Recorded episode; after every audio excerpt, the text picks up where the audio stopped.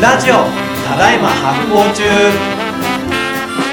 前回に引き続き食べ物ラジオのコラボ会ということで、えー、カチャ料理武藤武藤太郎さん武藤拓郎さんをお呼びして収録しております。お呼びしてっていうか僕らが僕らが来てる。このねこれあるんだけど僕らが静岡来てるんだけど一応番組にはお呼びしてるっていう。ここのね矛盾は確かに前回から思ってたんですけどまあ一旦これでいきましょう、まあ、携帯としては僕らはあの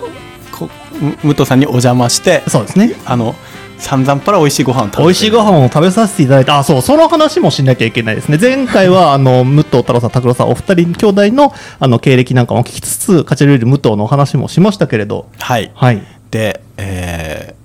ー、ご飯食べさせていただいたんですけど。昼食をねいただきました、うん、めちゃくちゃ美味しかった。2023年の夏はこれでいいかって思ったぐらい。平久さん一口目で言ってましたよ。もうこれ夏のメモリー夏のメモリーになっちゃったみたいな 夏のメモリーっていうフォルダが自動的に作られて、ずっとそこにその風景とか食べたものが入ってきてアップロードされ続けてるみたいな。そう。2023夏の大きな、フォルダの一番大きなパートが、はい、武藤っていう、そういうレベルの。本当にね、本当素晴らしい体験スマートフォンのハイライトみたいな。そうそうそうそう。そうそうそう。あの、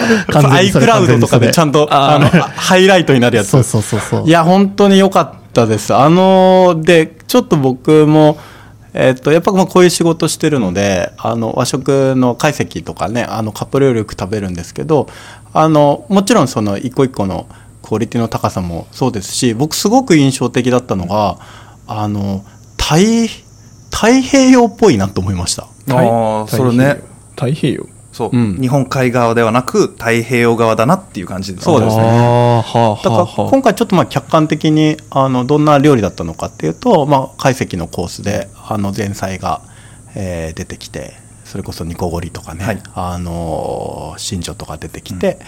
うん、えー、その後に、えー、まあでもメインはもうお肉はほとんどなくて魚がすごい多いですね、うん、季節あの季節の作りも出てきてその作りもアジとかね、はい、カツオとか、はい、イサキとか、はい、で、えー、他にも魚だとハモとかね、あのあとはマスだったりとか、そういう出てくる魚一個一個もすごく太平洋っぽいというか まあ僕あの結構日本海にもよく行くのでで、瀬戸内海の方でもあの仕事あっていろいろ食べるんですけどやっぱ瀬戸内海でもなく、ね、日本海でもなく太平洋っぽい感じのやっぱり魚が出てくるしあとあのいろんな旬の野菜のがやっぱ季節らしい野菜がいっぱい出てくるんですけどあのそれの食材の味の決め方とか素材の引き出し方があの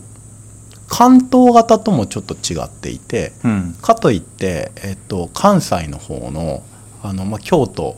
えー、大阪の方とも違っていてで僕東海もよく行くんではい、東海とも、で東海ともまたちょっと微妙に違っていて、まあ、どっちかっていうと関東の方に近いっちゃ近いんですけどあのやっぱりあの今言った3つの地域関東関西東海ともちょっとずつ違うすごいやっぱ、うん、あのそのお土地柄みたいなのが見えるなっていう感じがありました。でもうちょっと具体的に言うと、僕はあの特に前菜とかも本当に顕著だったんですけど思ったのがあのあのすごいあの超ポジティブな意味で言ってるんですけどあのちゃんと磯臭さがあるっていう食べ物に。磯臭さがあってでしっかり塩味があるっていうのがあってだからもちろん解析なんですけどどどどっかしらのポイントがなんとこう太平洋の漁師漁師料理っぽいフィーリングが結構あってで関西とかだとやっぱりその消し消しちゃうんですよね。その磯臭いものって、うん、なんかこう結構どっちかっていうと嫌われるのでそこはなくしてしまうし、関西に行くともっと味付けが濃くなって味の濃さで消しちゃうんですけどこっちはなんかちゃんとその磯臭い感じを残してるっていうのがすごく面白いなと思いました。そのお二人的にはその太平洋っぽいみたいな話もあったし、はい、その東海でも東京でも関西でもないって話もあったし、うん、まあ、さっきの話で言うとあの磯臭さとか塩気みたいな話を平久さんされてましたけどその辺ってなんかこう感覚は分かるもんなんですか？こういうことなのかなっていう。うんと今お聞きしてて思ったのは一つは、まあ、静岡という土地柄でいくともう本当に江戸時代からずっとあの交通の便が良すぎていて、はいはい、もう参勤交代行ったらいろんな人がここ通るだろうみたいなのがあるんで、えっと、東国と西国の味がもうぐちゃぐちゃに混ざりやすい環境にはあると思いますね。まずそれが歴史的な意味だと一つだなと思うのと、うん、もう一つはですねあの僕料理人として見て日本料理って基本的にこう引き算の料理っていうじゃないですか、うんうん、でそれを一番最初からずっとやってきたんですけどあのあろうことか私の父がですねまた出てくるんですけど、はい、あの和食の職人には珍しく足し算掛け算が絶妙にうまいんですよ。だからか。でも一心も言ってたよね。味の要素が多いね、はい、あそうですね。はい。そういう場面たくさんありましたね。今回食べていく中でも、はい、でさあの前回の話でもちょっと出ましたけど父からもっとこういうのあるぞこういうのはどうだっていう提案をこうダメ出しと提案でこう教えるのようにもらうじゃないですか、うん、それがちょっと足し算掛け算入ってくるんでで僕ずっと初め引き算で習ってたからそれでやってたんですけどいやこれはどうやったら真似できるんだろうっていうのをここ5年間ぐらいずっとやってるんですよ、うんうん、でそれがある程度出てきできてるようになってきて今日の前菜みたいな形になってきてます。で磯臭さでいくとね、うん、と暑い時期は塩味立ててちょっとあの海の香りがするようにちょっと出してます。やっぱそうですよね、はいそれは地元らしさっていうのもありますし、まあ、今日みたいにめちゃくちゃ暑い日で外歩いてるとかするとどうしても汗かくんで塩味不足ミネラル不足になりやすいんであのその後のお椀で下げる分だけ逆に入り口のとこで一回ガーンとナトリウム入れたいとか そういう思惑ですね。へえ面白い。そこでワンクッション落ち着いてもらってから静かにこうスーッとなんていうのあのサビ頭みたいな感じね。サビ頭。バーンって一回入れといてから、そこからスッとこう、曲のスタート、サビ、サビスタートのやつ。そんな感じのイメージで、今日はちょっと構成でやってみましたけど。いやでもそう、僕の感覚がこう同じかどうかわかんないし、ちょっとすごい、あの、安直な表現になっちゃうんですけど、うん、なんていうんですかね、食べて、あの、こう、大変美味しゅうございましたみたいなポイントもあるけど、直感的にうめえみたいな感じもあって、そのどっちも感じる料理だったなってことをすごいダイレクトに感じるうまさみたいなのめっちゃあるなって思いました。これね、えっと、今まで僕が他のお店で修行させてもらったり助っ人で入ったりとかしたところと比べるとうち体制変なんですよ。はいはい、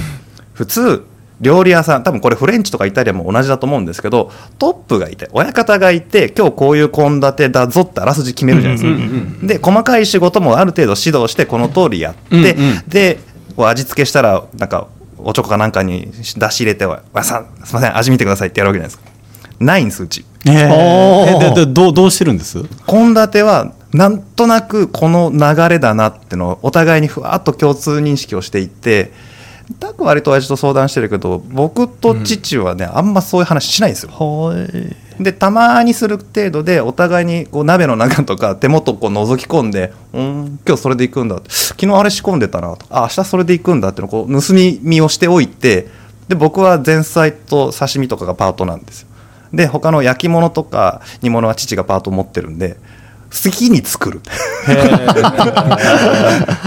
もうサッカーで言ったらなんか右側ああいうふうに走ってるから俺こっち側張っとこうかなみたいな感覚で勝手にアイコンタクトで献立作り上がるんで実際出来上がる瞬間までどんな流れになるか僕らも分かってないっていう、えー、知らないね。最後まで、ね、そんな感じでやってるんだ。そうなんですよ。へえじゃあ今日僕らが食べてたのもお父さんが作ってたのと、はい、太郎さんが作ってたの両方あるってこと、はい、あとタッグが作ったのとですね、うん、僕が、うん、3人で。はい。そうですね。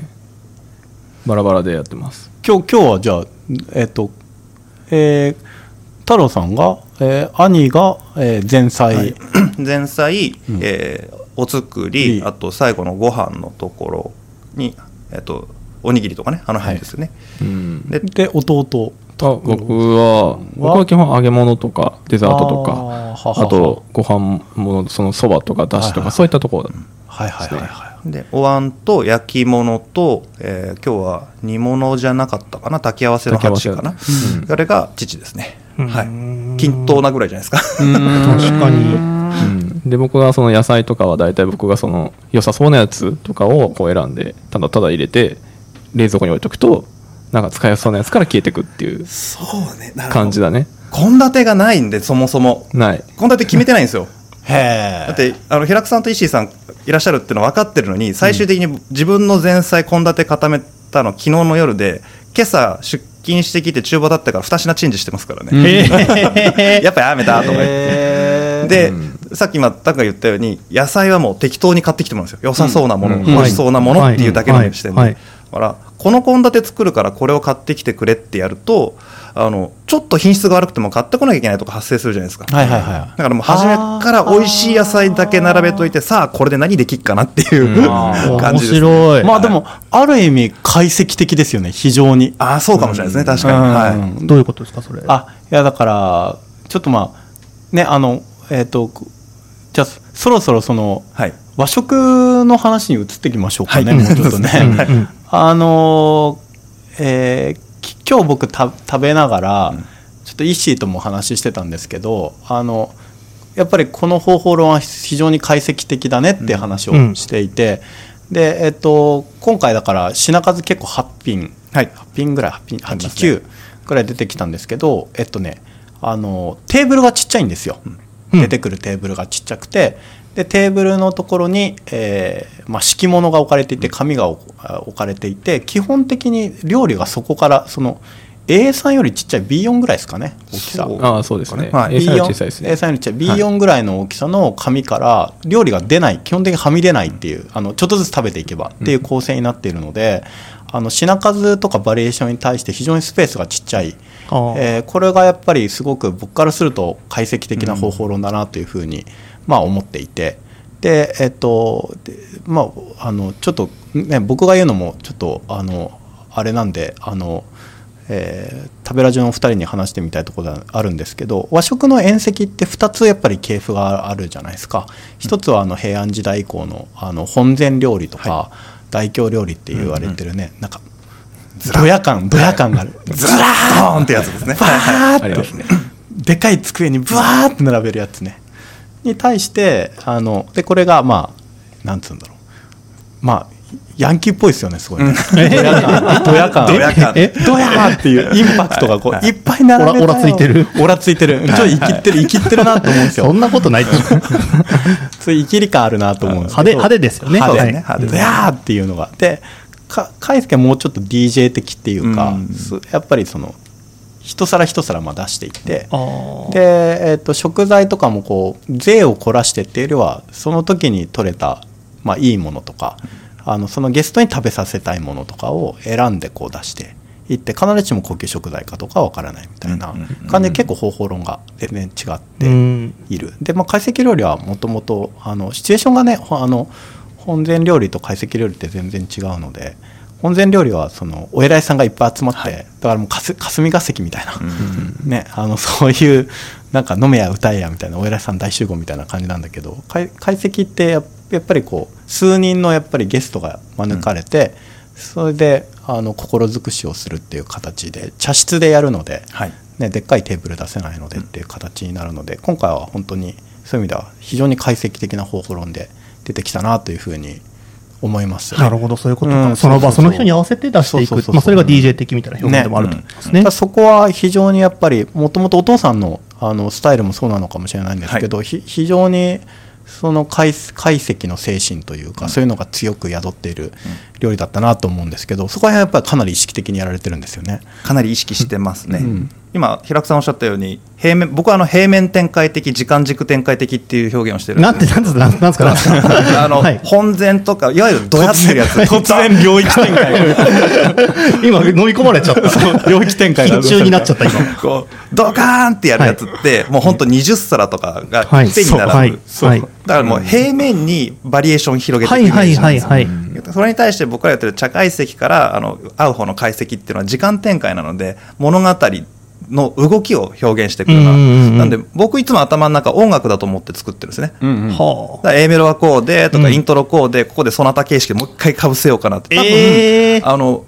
なんとか尽くしってあるじゃないですか。ハモ尽くしとかすっぽん尽くしとか、はいはい、あれってもう完全なるそなただと思ってるんですよ。はいはいはい、っていうふうに捉えていくとあの作りやすいなと思って普段献立考えてます。えー、じゃあさっきのサビ頭の話も割とよく考えてる表現だったんですね。そう僕の中では、あ、そうなんですね。なるほどね。確かに解析は非常にそう考えると音楽的ですよね。はい、だと思ってます。うん、はい、確かに。なんかこうすすごいその僕も懐石料理食べる機会結構あるんですけどやっぱり関西の方がまあ多いか、あるいはお寺でね本当にあの食べることもありますけどお寺好きのあの料亭とかあるじゃないですか、はい、ああいうところでも、まあ、食べますけど基本的にかなりあの味が大人っぽいから、うん、やっぱあの和和食のビギナー普段なんか、うん、あのハンバーガー食べてますとか、うん、めっちゃスパイスカレー好きですみたいな人とはかなり距離がある味なんだけれども、この武藤さんとこの食事はそういう意味では結構人なさっき言った足し算掛け算の要素があるので、すごいこうあの普段和食食べ慣れてない人でもすごい人懐っこくて食べやすい味だなと思ってた確かに。そこはね苦労があるんです。あそこも苦労が。聞かせてくださいその苦労。そういうのを聞きに掛川までやってまいりました我ら。えそそうだっけ？その面もある。いやあの都会でやってる分には人口が多いので本当に大人っぽい味でも、うん、ある程度のグロスの人口っているわけじゃないですか、うん割合が低くて確かに確かに。で田舎に来ると当時この辺りの証券って20万もなくて、うんうん、えー、40年前だと10万証券規模しかないんですよ。うんうん、で、えー、僕小学生の頃に忘れられないのが洗い物手伝ってたらですね軒並みマグロの刺身が余ってるんですよ。一人も手つけてない、はあ、大宴会40人くらいの宴会でですよ、えー、40人分のマグロの中トロが帰ってくるんですよ。うわもったいね、うん、って思うじゃないですか。で帰り際に僕あの小学生なんでねこう君立って聞いてたらこの武藤の店は腐ったマグロ出すこうなんですよ。ええー？うん、でそのぐらい認知度がなかったです、当時。はあはあ、その食に対するリテラシーの低い人たちもかなり多数いる土地柄だったんですね、当時は。はい、なので、フグなんか出しても、なんだこれ、味しねえ。なんですよね。ああ、みんなわざと手つけなかった。美味しくないと思って手つけなかったってこと？じゃ食べるっていう機会はなかったのか。だから、普通の赤身のマグロしかないから、そうなんなんだこの白いマグロはとかなっちゃうんだ。えー、だから、関西風のすまし汁出すと、醤油持ってこいって言われます。ソース持ってこい、醤油持ってこいってなっちゃうんですね。うん、割と10年くらいまでまであったよね、まだね。ありましたね。その風潮は。マジですか？で、ここで、あの、職人肩着っぽくふざけるなっていうのも一つ簡単な手ではあると思うんですけど、はい、僕もそうだし父もそうなんですけどそこで怒るやつはプロじゃないってはずなんですそこにもう一つ二つ手を加えて自分の妥協できる範囲内で、うん、このポリシーの中でお客さんが喜べるものってなんだっていうのを一手間二手間加えたらこれがプロだろうっていう考え方してるんですね、特に父がそうなんです、はい、だから白飯せっかくいい米炊いたのにこれなんかこれおかずねえのか持ってこいって言われたらじゃあふりかけかうんじゃあふりかけ作ろっかって言ったらプロの仕事なんで これで売ってるのりたも持ってったらアホかって話になっちゃうんで。このさじ加減をずっと繰り返していったらこうだんだんとそっち寄ってきましたよね。あ なるほどね。もともとちょっと僕ばっかり話してるけど父が、えー、とカウンターカップをやってたので、うん、もうお客さんの顔見ならこれ食いたそうだなとかこれビール飲んでるからこれ合いそうかなこれどう？って食べてみるって言ってポンって出してもう出したらお金取るんですけどそういうやり方をしてたのも多分あると思いますね、はい、そこにね僕はやっぱり結構いいなと思って、うん、いや正直僕和和食大好きマンですけどあのとはいえやっぱ和食の難しさも知っていて特に上方料理の難しさも知っていて僕も最初分からなかったので僕関東生まれだって別にすごい食エリートの家に生まれてるっていうよりはどっちかというと逆で僕結構生まれ悪いからやっぱ初めて関西のしっかりした料理食べた時になんじゃこりゃと思ったんですよね。味ないじゃんみたいな。そんなことないんですけど全然。あの20代の頃ですけど。そういうので結構ね、あのなんでこんな味ないものに、ね、何千とか何万円とかも払うんだみたいな話になって結局食に対してすごい興味があったりリテラシーがあるのに和食の方に行かないでやっぱイタリアンよねとかスパイス料理よねって、うん、まあ、僕もどっちも大好きだから全然それでいいと思ってるんですけどあのそういうふうにやっぱりなることっていっぱいあるだろうなと思って。でかといってやっぱその普通のえっ、ー、と和食の定食みたいなのもまたあのいわゆる割烹とか懐石みたいなものともまた違うじゃないですか。だそういう世界をもっとカジュアルにあの入れるようなものあったらいいんだけどなみたいな風に思った時に今日食べたその武藤さんたちの料理はすごいそこにぴったり。うん、なんかねあのすごいあのメニュー見たけどあの内容的に考えると東京だと東京とか京都だと多分値段2倍か3倍ぐらいする 感じなんですが非常にあのなんていうのちょうどいい値段で出してくれてしかもこの満足度とこの味わいっていうのは実は和食本格的に入ってみたい人にはばっちりですよね。さっきね、すごい理路整然と話されてましたけど、一口目からうめーって言ってましたね。騒がしい客でしたね、我々。うま、うめーみたいな。一口目から名店だみたいな。みんなが食べてました。頭悪いこと言って、あの、今ちゃんと話してる、それっぽく話してるけど、ね、でも、すごい偏差値低かった、ね。はい、そうそう。でもなんかそれぐらい直感的に美味しいっていう、まあ、平久さんの言葉から言うと人懐っこさもあったし、うん、なんかやっぱコントラストがあるっていうか、とっと思ったら、一瞬なんか3人、あの、編集長と3人で食べたんですけど、ピタって時が止まって23分あれ？俺たちどっか今旅してたみたいな感じの。スッとこうみんなで静まって内面的な旅をしながら食べてる時もあったりとかなんかそういうすごい面白い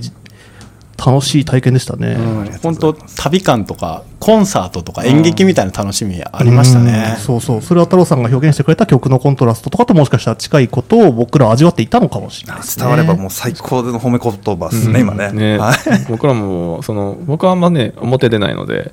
あの料理からドリンク行ってまた料理行ってまた次行く時間が皆さん違うんですね、うんうんうん、で何がドリンク間に行くのかによって多分このお客さん今こんな感じで食べてるんだろうなと思ってたんで今日は多分結構こう最初からお酒がちょろっと 行ったりとかあのこあの前菜からお椀行ってその後刺身まで結構間が空いたんで、うんうん、ああいろいろ喋ってるんだろうなと思いながら、はいはいはい、僕は想像しながら作ってました。ああ今日ゆっくりめだな。そっかそっか。一個ずつ話してんのかなとか一個ずつ話してました。やっぱしてました、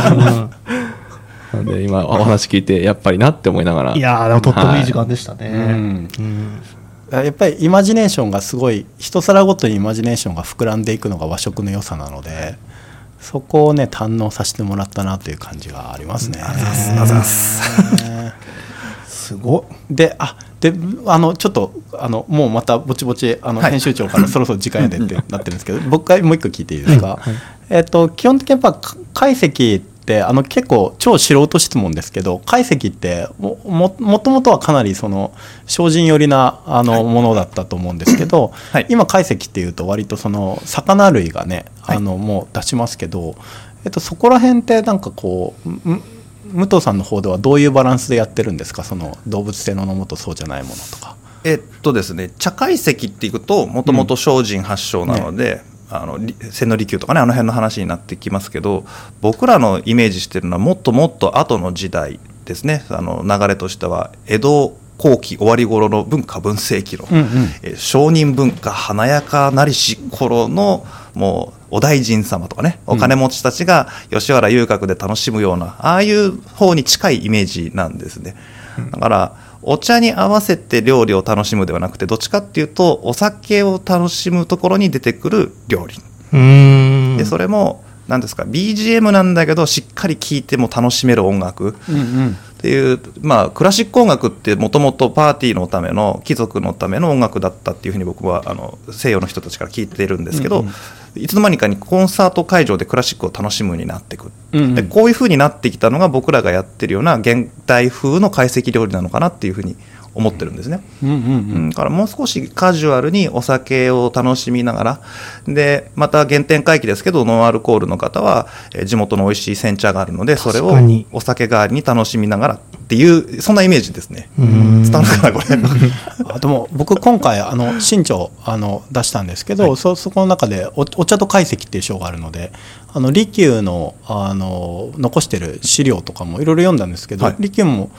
あの仲良しの人呼ぶ時は、うん、バンバンイルカとか出してるあそうなんですか。イルカとか出したりとかおお酒も出すことあったみたいでだからかなりかしこまったところだと相当その精進寄りなんだけれども、もう少しそのアットホームな会の時はあの出してますね動物性のものもねだからそういうこう打ち解けた会の時はあんまりこう細かいこと言わずやってたっていうの